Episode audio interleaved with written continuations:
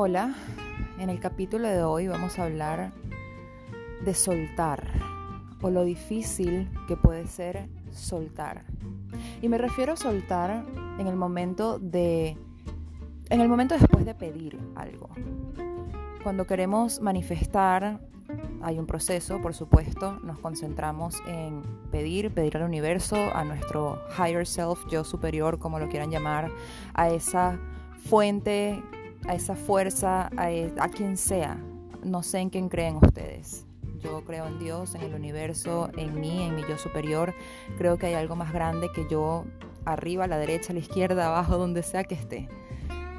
Y sé que recibo apoyo de ellos, guías, sé que recibo pistas pero básicamente sé que realmente la única que tiene el poder de manifestar soy yo. La única que hace los movimientos necesarios para poder llegar a eso que quiero manifestar soy yo.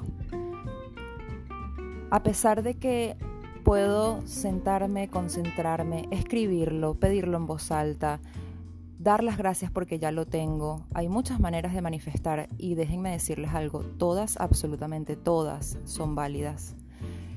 El tema está en cuando, cuando no, no sabemos cómo soltar.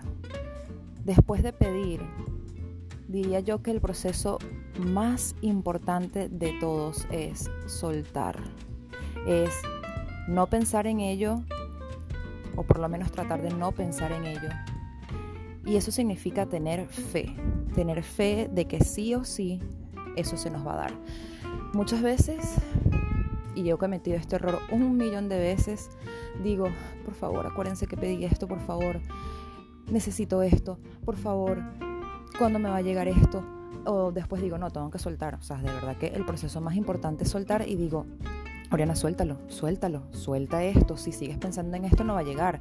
Suelta, suelta. Y también me concentro en querer soltar y no terminas de soltar por querer pensar en que quieres soltar.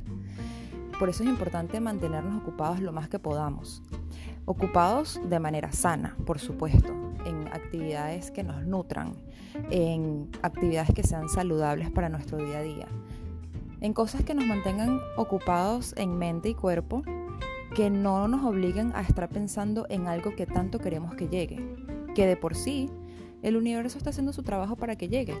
Por eso hay que ser súper específicos de cómo queremos las cosas y dejarlo en claro que sí, que queremos que eso esté en nuestra vida.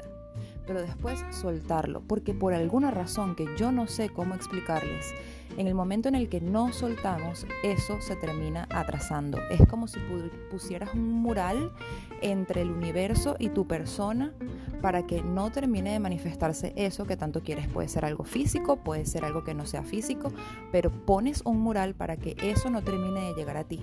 Es impresionante, no sé cómo explicarlo, pero así es, lo digo por experiencia, porque es básicamente decir, no tengo la suficiente fe como para quedarme tranquila y esperar a que llegue. Además, ¿no les parece súper, súper divertido cuando de maneras inesperadas también nos llegan las cosas?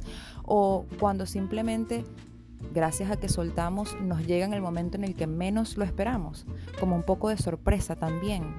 A veces las sorpresas son divertidas. Entonces, acuérdense de mantenerse ocupados lo más posible, porque diría yo que esa es la manera más sana de soltar un proceso, para que tengamos los brazos suficientemente abiertos, la mente suficientemente abierta, para que estemos listos en el momento adecuado de que llegue nuestra manifestación. Se les quiere y que tengan feliz día.